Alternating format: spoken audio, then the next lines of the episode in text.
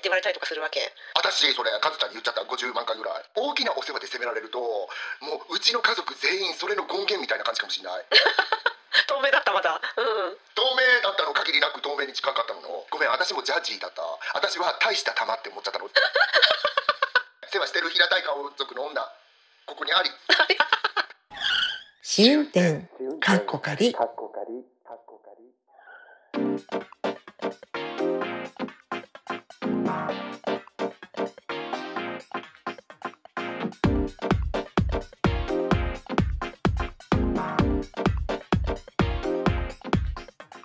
ポッドキャスト番組試運転かっこかり、ポッドキャスト初心者であるアリゾナに住むまーちゃんとロンドンに住む私和代が海外生活のあれこれをゆるゆるとおしゃべりする番組です。今週もよろしくお願いします。よろしくお願いしますはい。まーちゃん、今回お題が、一応大タイトルはジャッジしながら生きているっていうふうにしてみたんですけど、そのなんかジャッジといっても、その、いわゆる、その、なんだっけ、ジャッジって伸ばす方の、あの、ちょっと日本でも使う人多くなってきたと思うんですけど、うん。あの、人をほら、自分の正義感でもって、いいとか悪いとか判断したりとか、うん。うん。ねえ。あの、そういう感じのことはを英語でジャッジジャッジメンタルって言うじゃないですか。い、うん。うん、ででもかといってそのほらあと判断する方のジャッジっていうのはみんながそれぞれ日々の中で細かいことから大きいことまでしながら毎日生きていくわけじゃん。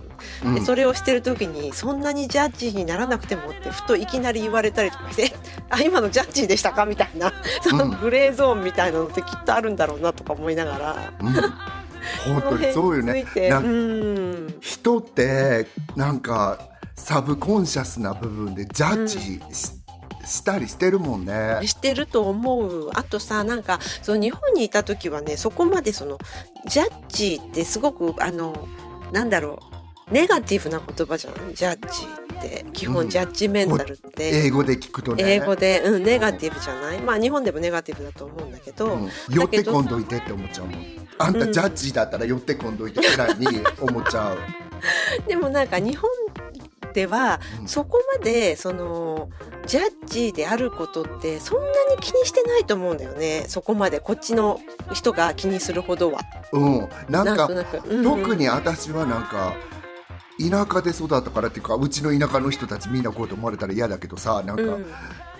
あのそれが血の中に入ってるかもって思っちゃった。うん、なんかさ、うん。初めてそのジャッジっていうことのそのなんて言うんだろうネガティブそれがネガティブであるっていうのをあの今思い返せばねうんすごくはなるほどって思ったのは私すごく思い返すとサイモン・フミって漫画家いるじゃないですか。はい。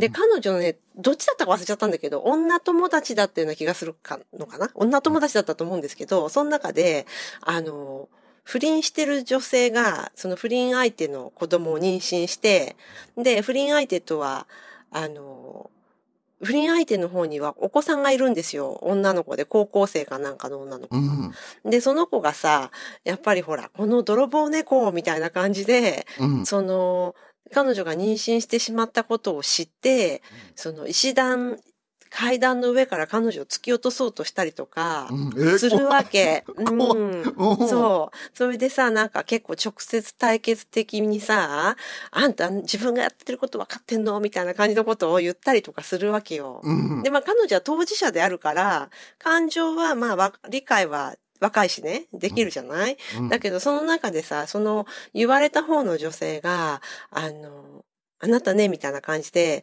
あの、自分の正義に気をつけなさいっていうシーンがあるわけ。うん、すごい。うん。で、そのか自分の正義に気をつけなさいっていうのは、もうまさにそのジャッジであるかないかみたいなところと、すごく関係してて、その自分の正義を他の人にもこうアプライしようとするっていうかさ、うん、自分の正義を自分だけで貫いてる分にはいいんだけど、うん、それを他他人にもこう、正義だけじゃないよね、逆に言えば。あの、うんいいと思ってることも多分同じぐらいの逆ベクトルで同じことになっちゃうんだろうとは思うんだけど、うん。あそうの、そうそそれはさ、例えば被害、被害っていうかまあ、迷惑ってを被った時に、うん。そうやって、あの、気をつけなさいってその人は言われちゃって、その子は言われちゃったわけだけど、うんうん今の話をかいつまんで言えば、うんうんうんそれがいい場合でも気をつけなさいっていう。うん、多分。だからそれのさ、最たるところが今話しながら、はって思ったんだけど、例えばの話だよ。うん。私、ほら、あの、ね、年配のピアノの先生の買い物毎週してるじゃないですか。うん。で、そういう話とかがちらっと出るとさ、偉いねって言われたりとかするわけ。私、それ。で、それがすごく居心地悪いのね、私。ああ。私、それ、かずちゃんに言っちゃった。50万回ぐらい。そう？あとあの、ボランティアでさ、なんか忘れなぐさプロジェクトのこととか話とかすると、また人によっては偉いねって言ったりとかするわけよ。なんか、それがやっぱり私、あんまり居心地よくないんですよね。うん。居心地よくないかなって思ったけど、私それを聞いてて思ったけど、私ピアノの先生になんかやってあげてるカズちゃんが、うん。偉いねっていう言葉を使ったかどうかは知らんけど、うんうん。なんかそれに似たような形容詞で表現した感じがするのね。それは私も年老いた時に和代ちゃんにやってもらおうっていう下心もあるわけ。偉いね、偉いねって言っとけ私の方がば。年寄りなんだから、あなたがその年になった時は。そうはい。そうだよねやってね。お願いします。そ、その辺に偉いね、偉いねって言うといたらええかなっていう。こだから、私もそれが本当に自分の中の、そういうさ、いわゆるジャッジーなのが、血の中にあるっていうか、全くオートマティックにやってて、でも、うんあ、今の話出たからあれなんだけど、私は賞賛に当たることのような気がするの。なんかその辺に、私もやってあげないことはないと思うけど、カズちゃんほどやってあげるかなとか思ったりさ、した部分があるからなんだけど、その場合はどういうふうにジャッジじゃなく切り抜ければいいの？あ、どうなんですかね。でもまあそうやって思っちゃったらもうしょうがないよね。そうなの。そうやってもうこの子は偉い子やわって思っちゃってるとこを、これから変えるのは難しいっていうか、なんか本当に指先確認で、はい、やってる。やってる人。以上。みたいな風にはもうできへんな、みたいな。うんうんうん。そう。あ、でもごめん。ちょっと横道をそれちゃったけど、どうしてそれは居心地が悪いという風に感じてしまうの？なんでだろうね。やっぱり偉いと思ってないからじゃない？そこに対して。偉いね。そうやって思えるカズちゃんはって、もう畳みかけるように言ってしまう、今の発言いいじゃなくて、やっぱさ、恵まれてないとそういうことってできないと思うし、うん。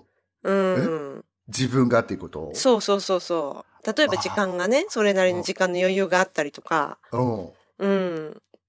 今ごめん、これ、聴取者様聞いてる方全員今ジャッジになって、ポジティブな方のジャッジになって、いやーって思ってると思う。偉い方だわーって。私は恵まれてるけど無理ですわ、とか思う人もいるかもしれない。うん、そういう人ももちろんいていいと思うんです。それがなんか偉いか偉くないかの違いじゃなくて、本当に考え方の違いだけだからさ。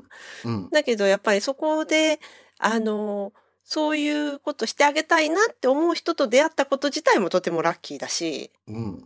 うん。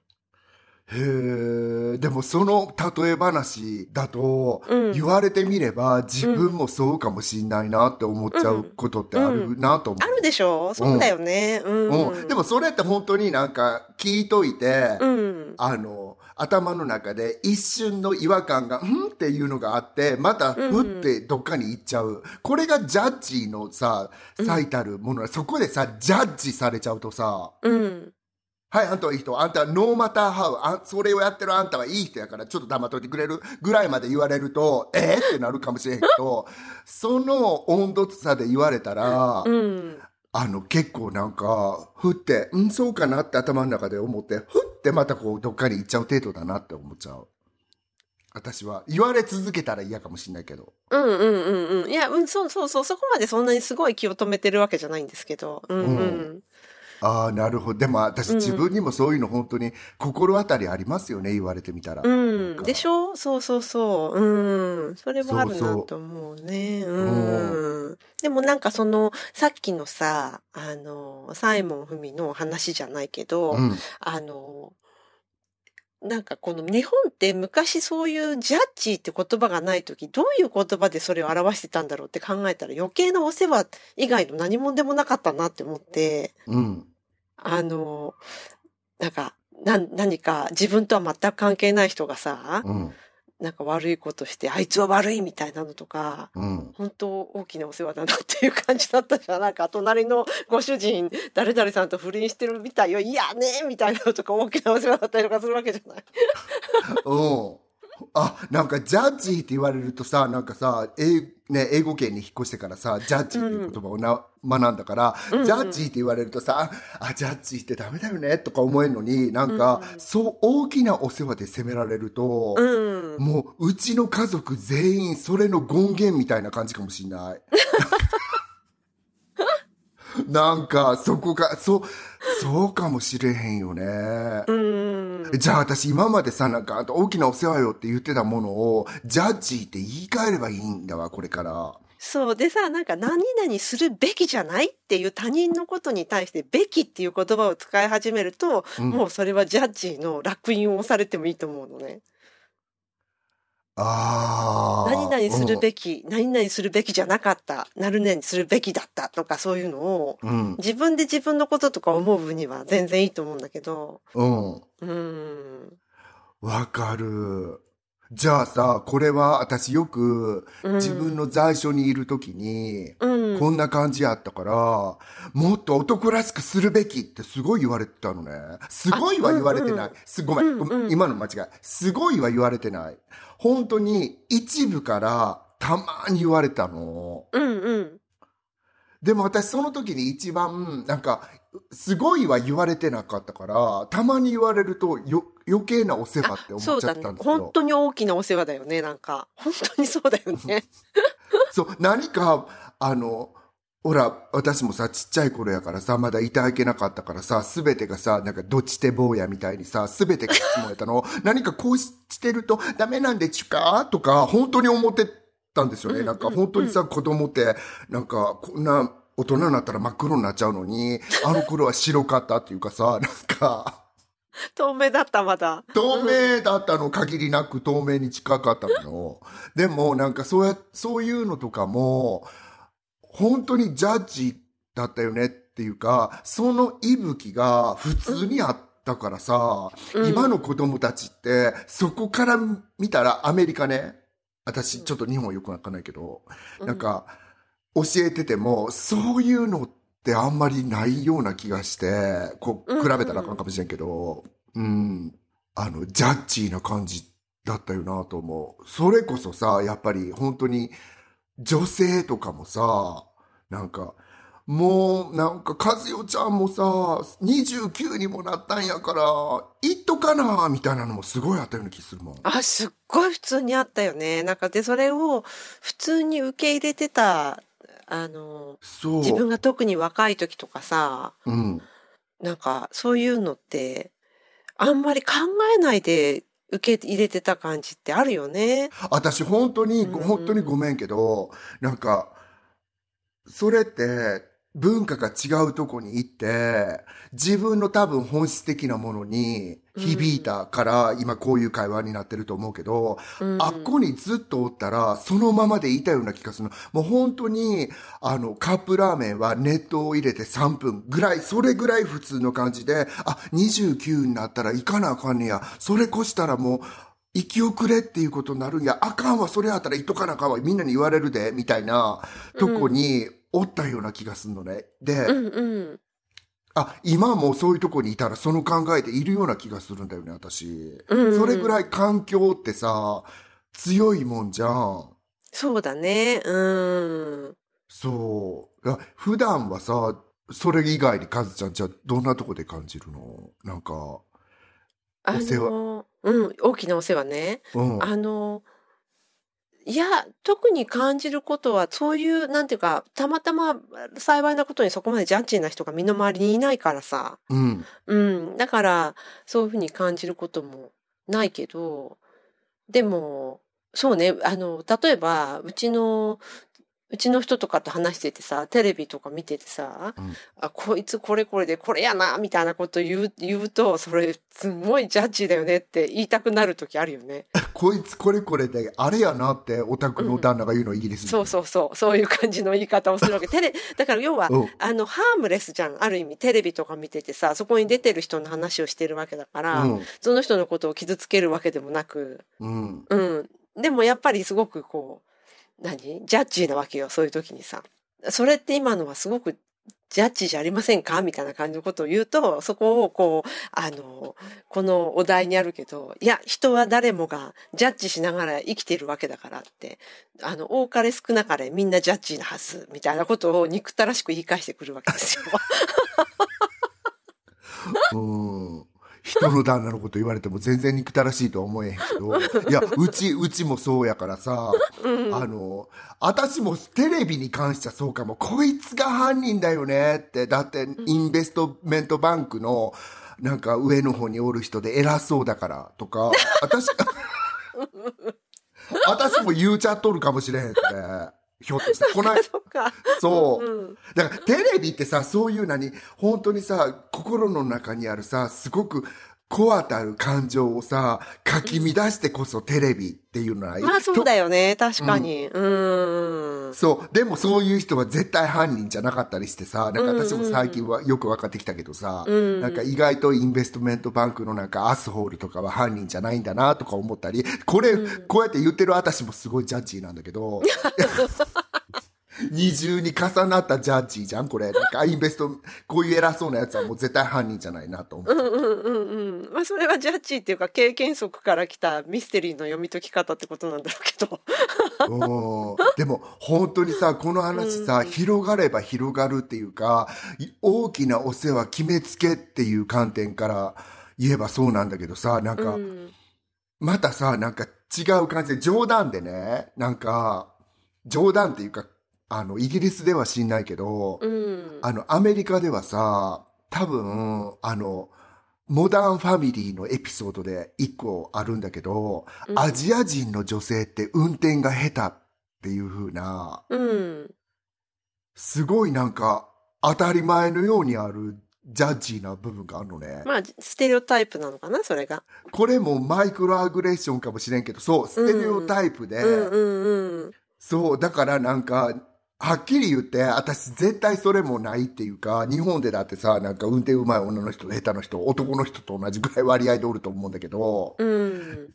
なんか、そう言われてみたらさ、なんかうちのさ、なんか知り合い、友達とかさ、こうやってさ、なんかトロトロ走ってるとさ、なんか、ああ、また女がって言っちゃってたさ、時とかあったかも、私これ、なんか本当に謝る。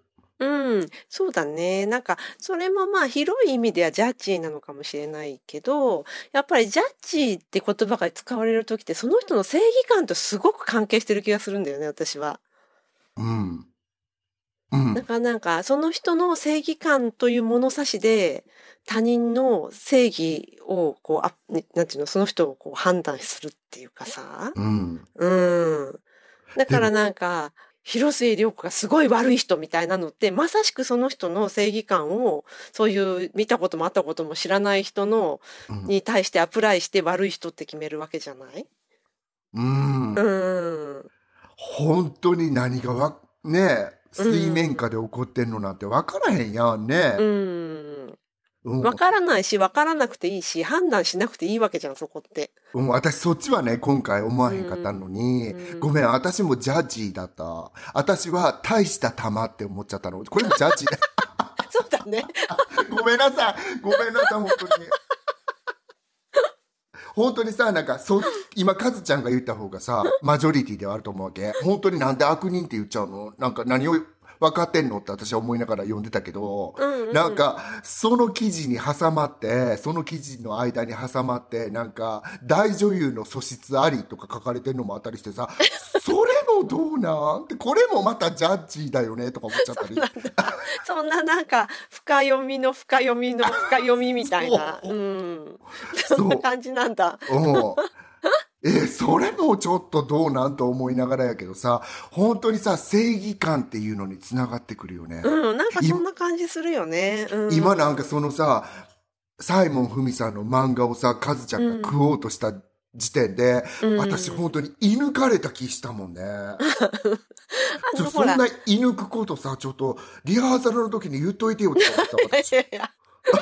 なんかあれよ、それで思い出したけどさ、なんか、あの、こっちは、これは英語の歌なんだけど、あの、暗いっていう歌があって、うんまあ、それって女同士の話の、その歌詞がね、はい要はなんか、あの、泣きなさい、泣きたいならば、みたいな、女友達が別の女友達に向かって、こう、話しかけてるっていう感じの歌なんですよ。うんうん。で、その中に、あの、何？泣き、う一人で泣くのが嫌なら、うちに来て泣けばいいって。で、カーテンを閉めてあげるし、お隣の人は出かけてていないし、電話も鳴らないように電話の線切っといてあげるみたいな感じなんだけど、その中にさ、あの、私はあなたをジャッジしない。あの、あなたがこうするべきだとか、こうするべきだったとか言わないっていうか、やっぱり、やっぱり一文句あるのよ、そこに。うんうん。うん。だから多分その、あの、こうするべきだった、こうするべきっていうのは、その相手を傷つけるっていうかさ、うん。相手を不不愉快な気持ちにさせるっていう、やっぱりそういうエレメントなんだろうなっていうのはよくわかるかなって思った。それは。ああ、うん。本当だよね。うん。なんか、西洋社会ってさ、うんその、ジャッジしなきゃばいけない場面っていうのが、もうなんかすごくストリクトにジャッジしなきゃいけないじゃん。その、あの、例えば陪審員制度とかもあるぐらいやからさ、うんうんうん。本当に、それを鼻先に突きつけられたら、うんうんうんうん本当に白か黒かはっきりさせなきゃいけないっていう場面が、うんアメリカ人だったら多分、その陪審員のこととかもあるから、うん。一生に一回は絶対あると思うんだよ。イギリスもあるよ。うんうん。あ、イギリスもああんの？うんカズやった、あ、うち、うん、あの、イギリス人にしか来ないはず。イギリスの国籍を持ってる人にしか。うん。うんだけど、それが来たら、なんかやっぱり、有無も言わさずなんだよね。うんで、国からやっぱりお仕事休む間、すごい最低限だけどお金出るんだよね。あ、そうなんだよね。うん。でも本当になんか、私もこの間さ、なんかポッドキャスト聞いたらさ、うん陪審員を断ると、あの、通報されちゃったりする州もあるんだって。陪審制度に対して、ものすごくストリクトで、うん本当にさ、なんかやりませんっていう人って、あの、州によっては結構いたりさ、うん。あの、先延ばしにしたりできるとこもあるのかな知らんけど、うんうん。例えばマサチューセッツ州とかはすごい厳しかったりするんだって。うん。あ、やっぱりアメリカは州によって違うんだね。そうそう。うんなんか、あの、やらなかったら本当に交流されちゃうとかそういう感じぐらい厳しかったりするんだけど、こっちもね、グッドリーズンがないとダメなはず。グッドリーズンがない、なしでは断れない。例えばほら、親が入院しててずっと介護が必要とかさ。なんとか、そう、そういうふうな、すごく、なんか、他で変えられないような理由を証明できない限りはやんなきゃダメなはず。へえ。うん、なんか前働いてた、あの、フリーランスでお仕事もらってる会社の、うんうんと、雑誌の編集長さんがさ、あの、それ来ちゃって、しかも殺人のケースだったのよ、それが。ええそれだもんだから、ほんと1年ぐらいいなかったよ、会社に。あれってさ、うん毎日行くの？ほぼ一、週に5日とかそんな、ま毎日だね。ほほぼ毎日だったと思う。で、ほとんど読んでるの。だから読まなきゃいけないものがものすごく多くて、うん。何が一番時間かかるかって、読む時間が一番長いんだって。その与えられた資料を。あ、そうなんだ。うん。えー、でも、私がこの間、ポッドキャストで聞いたのは、うんその、陪審員をして、その陪審員を知った時に、もう明らかに誰が見ても、殺人、もう見まごうことなくこの人がやりましたっていう感じで、うん。それで、あの、有罪っていう風にみんなでつけたんだけど、うんうん。そしたら死刑になって、これ結構有名なさ、あの、記事に最近またなったけど、テキサスかなんかの。うんうん。それで、その、一人の男性が、あの、それまでは、その、有罪か無罪かをジャッジしなきゃいけない時って、有罪ってみ、もう、これは有罪なんで、その仕事に集中してるわけだから、どっちか決めなきゃいけないっていうことに集中してるんだけど、有罪ってなった瞬間に、刑が課せられて、それが死刑だったと思うのね。うんうん。でなった瞬間、ものすごく後悔して。他の陪審員の人に、おの、その、例えばそれが死刑ってなった瞬間さ、今までには考えなかった彼に、彼の一人のお母さん、身内お母さん一人で、あのお母さんってどう思うんだろうとか、自分たちのことどう思うんだろうとか、そういうことなんか全く思わなかったっていうわけ、その決めてる時うんうんうんうん。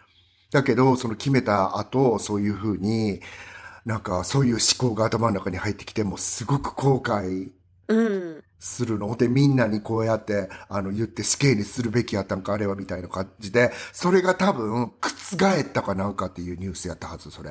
あのーなんか、あ控訴して交際かなんかに行って、うんで、それで、その、判決が逆転したみたいな。そう。でも、うんうんだってもう一回決まっちゃったもんって、うん。もう絶対覆らへんやん。うん。うん。そうなのかな？ううんん。わかんないうけど。回そうやってあんたらが決めたもんで、覆るんだったら、くつそうやって決め、言わないでっていう感じのを、うん。それが吸ったもんだで、変わったか変わらないかっていうのを、私たまたまポッドキャストで聞いたのが1ヶ月うんぐらい前で、その記事が出てたのが1週間ぐらい前やったから、うんうん。ああ、すごい、そういうこともあるんだなとあの、思って。普通はさ、なんかその、一旦判決が出て、うん。それで不服だったらアピールして、その上のコートに行って、そこで全く違う陪審員がまたついてっていう風になるんじゃないの？同じ陪審員が変えたってこと？それが最高のの場面じゃなかったっけな？最高裁的になったんじゃなかったっけな？で、同じ陪審員が、あうの、ん、もうその最後に決めた死刑ってなったのが一番最高の時になったってうんそれで、それでそれが覆されたのはまた同じ陪審員が考え直したからってことなの？そこがちょっとよくわかんない。うんうんうん誰が、陪審員がまた酔ったんかな？ちょっと調べてみるね、これ。うん、あ、うん、うん、うん。うん、っていうことがあったらしく、なんか、うんあ、あの、あ、そうなんだ。私は絶対じゃあ、ここまで後悔するんだったら、そうやって分かってても、なんか有罪って陪審員に選ばれちゃった時に、なんか、つけたらあかんのかなぐらいに考えさせられちゃった。なんかこれってすごいさ、ちっちゃいジャッジーから大きいジャッジーの話してますっていう感じだけど、うん、やっぱりなんかあれだよね、その、罪悪感、なんていうの、そういうの。あの、加害者になりたくない気持ちがすごくあるだろうからね、人間は。そう。うん、なんかほら、三谷幸喜のさ、12人の優しい日本人とかでも、そういう感じだったもんね。うん。む無罪とかって言ってさ、どっちなんですかみたいな。あの、あれ本当にさ、素晴らしい映画じゃなかった？うん、舞台もすごい面白かったけど、なんか、あの、やっぱり自分が有罪って言っちゃうと、その人がなんだっけ、何年間か禁錮されちゃうけど、みたいな、そんな感じの理由で、それはかわいそうじゃないですか、とかって、だから、とか、みたいな、そんな感じだったよね。そう。うん。あれ本当にさ、12人の行かれる、あの、男？本当の、うんあの、アメリカ映画から見て、見た方がいいと思うんうんうん、そうだよね。面白いよね、そっちも。うん素晴らしい完成度の映画じゃなかった？あれ,、うん、そうだった。うんすごく印象にあれ3回ぐらい見たもんね、私。ああ、そうなんだ。うんうんうん。うん。ちな、そう。だからなんかそうやって、そうやって考えてみるとさ、そうやってちっちゃくさ、ジャッジにさ、決めつけたり、本当にさ、サイモン・フミさんじゃないけどさ、自分の正義の使い方に気をつけなさい。なん、なんて言ってたっけ？ごめんなさい。そうそうそうそう、自分の正義に気をつけなさいっていうのね。うん。なかなかさ、かわいそうじゃないですかっていうのだってまた一つの反対側でああ、もうすごい。なんかごめん、それって、どっちもね、ありなんだよね。そう。そっちもいかんやん。もう黙っとれっていうことだよね。だから本当に和代ちゃまが、なんか私はなんか本当に、あの、その年老いた人をさ、なんか平たいね、顔の国から来てさ、世話してあげてる和代ちゃん偉いなと思ってるからさ、あれ知っちゃったけど、なんかこれからはじゃあさ、指先、指差し確認だけしとくね。世話してる平たい顔族の女、ここにあり、ぐらいの程度で収めとこうかな。その平たい顔族の話なんだけどさ、うん、それもジャッジあの今。いや、なんか、この間メガネをさ、作りに行った時に言われたんですけど、私日本で作ったメガネしてて、で、うんこれはやっぱり本当にあなたたちのような、ドットドットドットっていうあの、平たい顔族がそこに入ると思うんだけど、あの、本当にこれ売ってないのよ、こっちではよくできてるわよね、みたいな感じのこと言ってて。うん。で、なんかやっぱその、鼻当てのところの持ち上げ方とかがすごく違うんだってね、微妙に。それ本当日本でしか買えない、日本でしかっていうかまあそっちの国じゃないと買えないらしくて、うん。うん、このフレーム、このまま使いたい？っていうふうに聞かれて、で、使いたいかな、そうそこまで言うならって思ったんだけど、あ、でもそれするとなんかこの半額サービスのディスカウントが使えないから新しくしましょうみたいなこと言われて、あ、そうですかみたいな。あの、またカズちゃんがジャッジーな人に買っちゃった瞬間であったのね、それが。うん、な、なんかまあ親切なんだろうけどさ。いや、ごめん、カズちゃん。私な、私なんてさ、どの国でメガネ屋に行ったジャッジーなアティチュードよ。だって、この間も私さ、うちのがさ、メガネ作ったからさ、うんうん。あの、ワービー・パーカーっていう結構さ、うん今有名な、有名っていうかさ、あの、今時のオンラインで注文できたりするうんうん。メガネ屋があるんだけど、あの、。この街にもお店ができて、うん。で、うちのが作りに行って、で、すごいそれがかっこいいから、私も作りたいと思って行った瞬間さ、なんか店員さんがさ、はい、あなたはこっち、スーパーワイド使ってくださいって。それ、それジャッジって言っていいのかな？わかんないけど。だ私の顔見ただけで、スーパーワイドのコーナーに、いざなわれんのってこれさ、ちょっとジャッジちゃうか？まあ、まー、ちゃんがそう感じたんだったらそうなのかもしれないけど。いやうん、なんか、鼻の高いのも売ってるんですよ。だから、もしアメリカに遊びに来た時、それ作って帰るべきと思うけど、カズちゃんなんか顔のさ、なんか横の幅が狭いからさ、外国人サイズでも OK やと思うけど、鼻が気になるんだったら、高い鼻のも売ってんの、そこ。高い鼻の？鼻に、あ、鼻がついてるの？それに、メガネに。あの、食い倒れ人形的な。そうそうそう、大阪のね、あの、偽の鼻がついてて、ちゃう、そうじゃなくて、あの、鼻が低い人たち用にあ、低い人用にね。うんうんうん、うん。そう。で、私が、鼻が低い人たちよって、アジアのことですか？とか、うん、違う。鼻が低い人たちよとか言って。あ、なるほど、なるほど。そうそうそうそう。そこはコレクトだったけど、うんでも私そのメガネで言わせてもらったら、そのこの間日本のさ、あの、廉価版のさ、すぐ作ってくれるとこあるじゃ。うんんうんうんうん。あそこに行って、私はそこで売ってる、こういう丸い形のメガネが売ってて、うん私はそれをすごい欲しかったわけ。うんうんうんうん。なのに、それをかけて、こうやって見てたらさ、その店員さんが、わかる？なんか本当にさ、あそこっておもてなし、おもてなしって言ってるけど、おもてなしなんかなとか思うけどさ、うんなんか、え、お客様、丸顔でいらっしゃいますよね？とか言って、うん。丸顔の人は丸いメガネかけちゃいけないんですよ。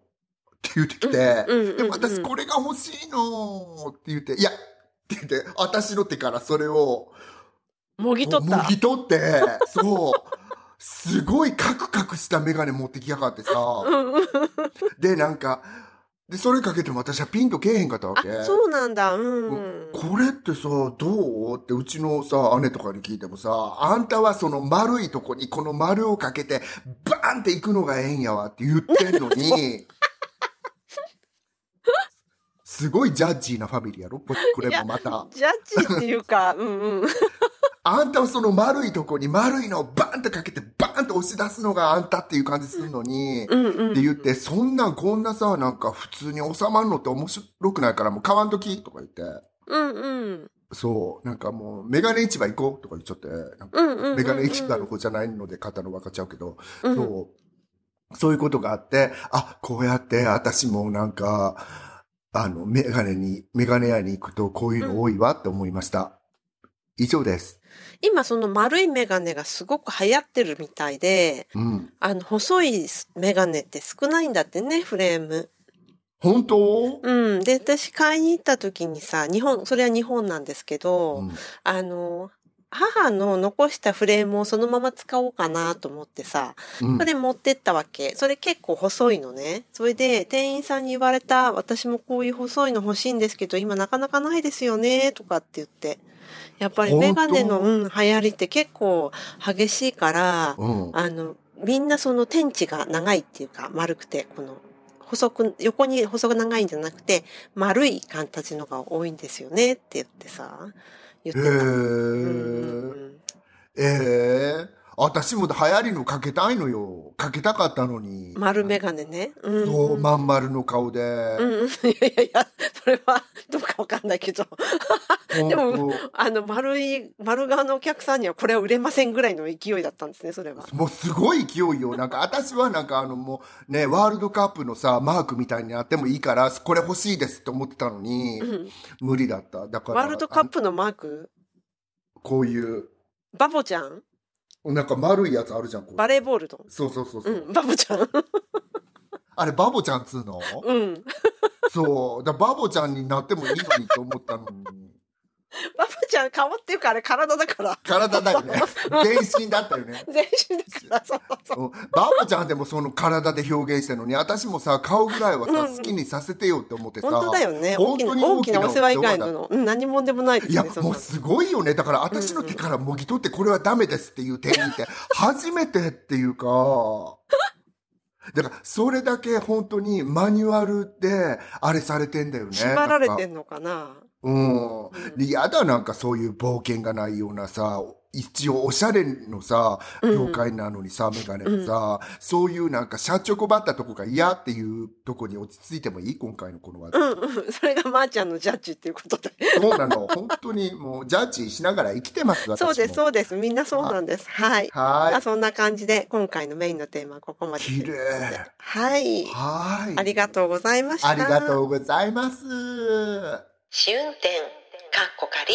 はい。では、ここからは、えっ、と、恒例となりました心理テストで、今回私の番なんですけど、私としたことがちょっと、あの、すっかりリサーチするの忘れて、今、速攻でチャット GPT に心理テストを書いてもらったので、いや、でも、本当に速攻やったから、うん。あそう。の、なんか意地悪姑が和代ちゃんにできなかった？和代さん用意なさってなかったの？とか、うん言う暇もなく、うんもうできましたみたいな感じだったよね。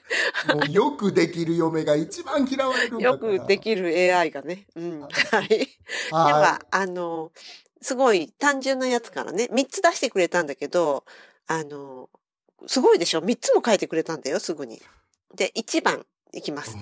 と色彩選択テスト。これもなんかどうかと思うんだけど。あなたの好みや内面的な特徴を示す可能性がある色を選ぶテストです。問題。次の色の中から一番好きな色を選んでください。A、青。B、緑。C、赤。D、黄色。その中から一番好きな色色を選ぶの、うん、オレンジなくて残念だったけど、紫もないし。本当ありがとうかちゃん覚えててくれて。はい、覚えてますよ。うん。その中から一番好きな色を選ぶんですね。はい。青。はい。じゃあ、見ていきましょう。まず1問目から。うんはい。青を選んだ人。平穏や冷静さを重視する傾向があるかもしれません。さすが AI。そう。ちなみに他の色は、緑を選んだ人、自然や安らぎを求める傾向があるかもしれません。赤を選んだ人、情熱やエネルギーを重視する傾向があるかもしれません。黄色を選んだ人、明るさや活力を求める傾向があるかもしれません。え、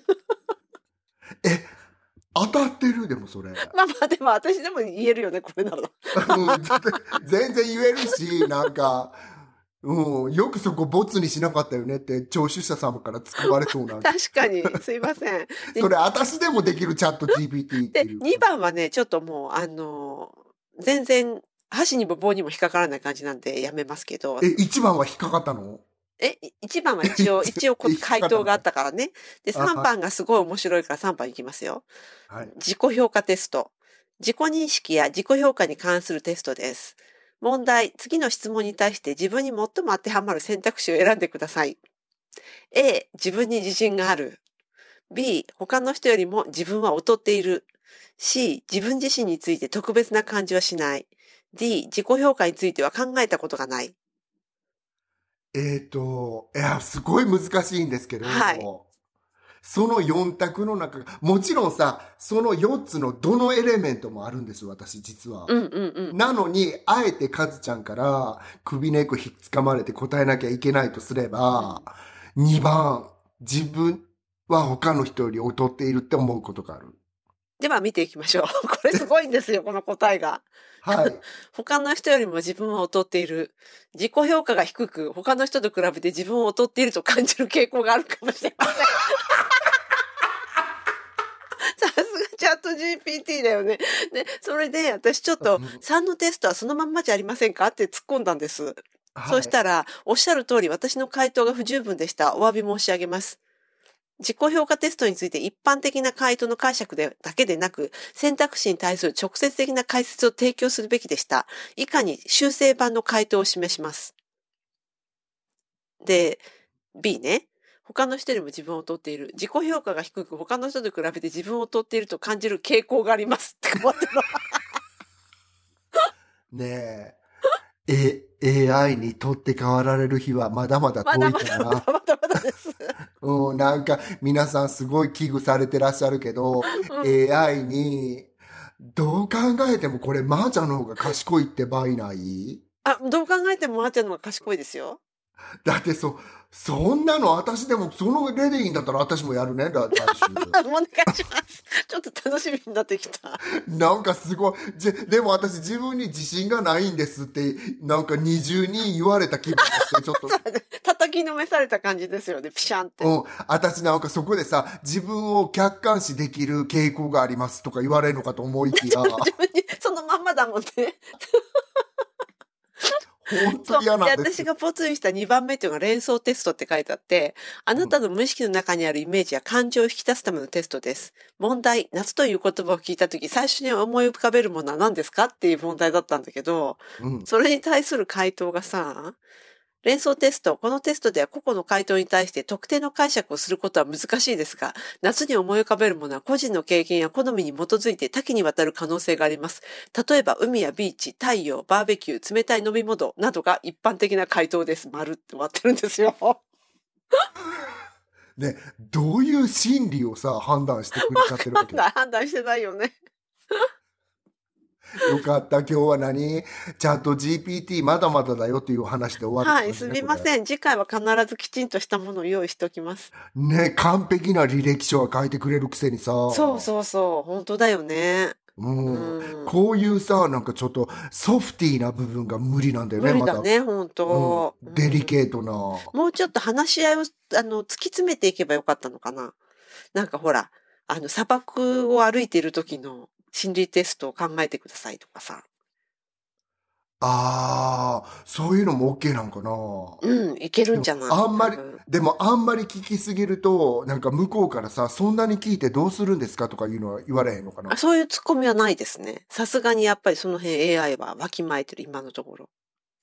本当？うんなんかたまーにさ、なんかシリとかさ、わきまえてない部分ない？あ、本当？なんて言ってくんの ?5 分のタイマーって6分じゃダメですか？とかって言ってくるの？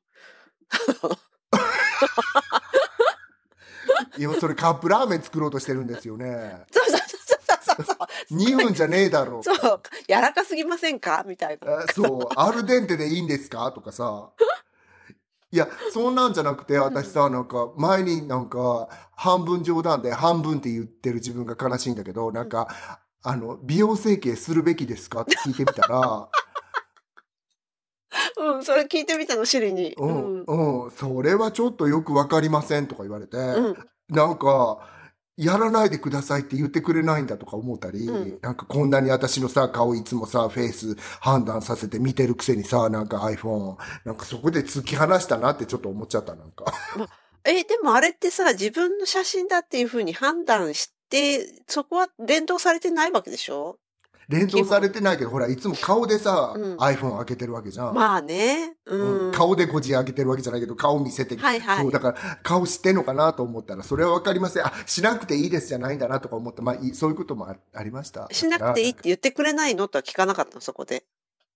あ、そういうのも聞けばいいんだよね。うんでも私本当になんかうちのおっさんとかが、なんかシリにすごくルードな感じでさ、あの、な、do you know? とか、don't you know? とか聞いとるから、なんか、ね、それごめん、please って言ってもらえるとか思って、なんか、AI と思ってルードに喋らないでくださいっていう会をこの間しましたよね。あ、そうなんだ。なんか、だけどさ、思ったんだけど、私たちも結構そういう、あの、プリーズとか言わないで喋って、コマンドを送ってる、コマンドを送るつもりでコマンドを送ってるから、これうん慣れすぎるとやっぱ他の人に頼むときもね、人間に頼む言っちゃときうでしょにね、うん。そう。なので、なんか、英語喋るっていう機会、アメリカに住んでるけど、そんな、すごいあるわけじゃないから、なんか、あの、私は結構 Siri 使ってるんで、うん便利だよ、Siri ってすごく。まあ私タイマーしか使ってないかな。本基本は当、うんなんか私はなんか、あ、和代とのミーティングを来週の金曜日につ入れてください。ああ、そっかそっか、うん、そういうのもやってもらってるんだ。うん、そうって言うと、金曜日の何時ですか？はいはい、聞いてくるよね、そうやって。ううんんうん。そう、それもなるべく、あの、ボケ防止にやってるんです、かずちゃん。ええそうなんだ。はーい。っていう感じでした。はい。では、エンディングに行っちゃいますか？お天気はい話したいですか？お天気あんまりなんか異常気象で、うん。あの、6月一番暑いはずなのに、なんかまた35度とか6度とかまでにしか行かない天気が続いてて。あ、そうなの？こっちうんこの間普通30度超えたって知ってた？え、マジで？マジでマジで。うん。異常だよね、それうんちょっと。で、ほら、1ヶ月雨降ってないって言ったじゃん、まー、ちゃんに。はい、うん。で、一応ストーム来たは来たんだけど、ほんと一瞬。で、またずっと晴れなの。マジ、うんえ、なんか言われてるじゃん、結構気象が異常って。うん。来週降るみたいだけどね、とうとう。本当？なんかニューヨークとかはねあの山火事カナダの山火事で黄色になっちゃってさ、街があんなに入って飛んでくるもんだなと思ってねえ、すごいね。そうなんだ。ねなるほど。なんか結構、はいまあ飛んでくるよね。だって中国の砂とか飛んでくるぐらいだもんね、日本に。うんうん。ね、皆さんご一愛ください、本当に。あ、ちなみに今言ったてお天気の話は今録音してるのが6月中旬なんで、その頃の話です。はいはい。はい失礼いたしました、ではエンディングいきます。はい。ポッドキャスト番組試運転過去仮シーズン2第19回はいかがでしたでしょうか？気に入っていただけたらお使いのポッドキャストアプリからフォロー、サブスクライブをぜひお願いいたします。えー番組では皆様からのメッセージをお待ちしております。ご意見、ご感想、日々のつぶやきや口など何でも大歓迎ですのでお気軽に紹介欄にありますメールフォームからお寄せください。匿名でもお送りいただけます。はい。それでは今週も最後まで聞いてくださって、あ、ありがとうございました。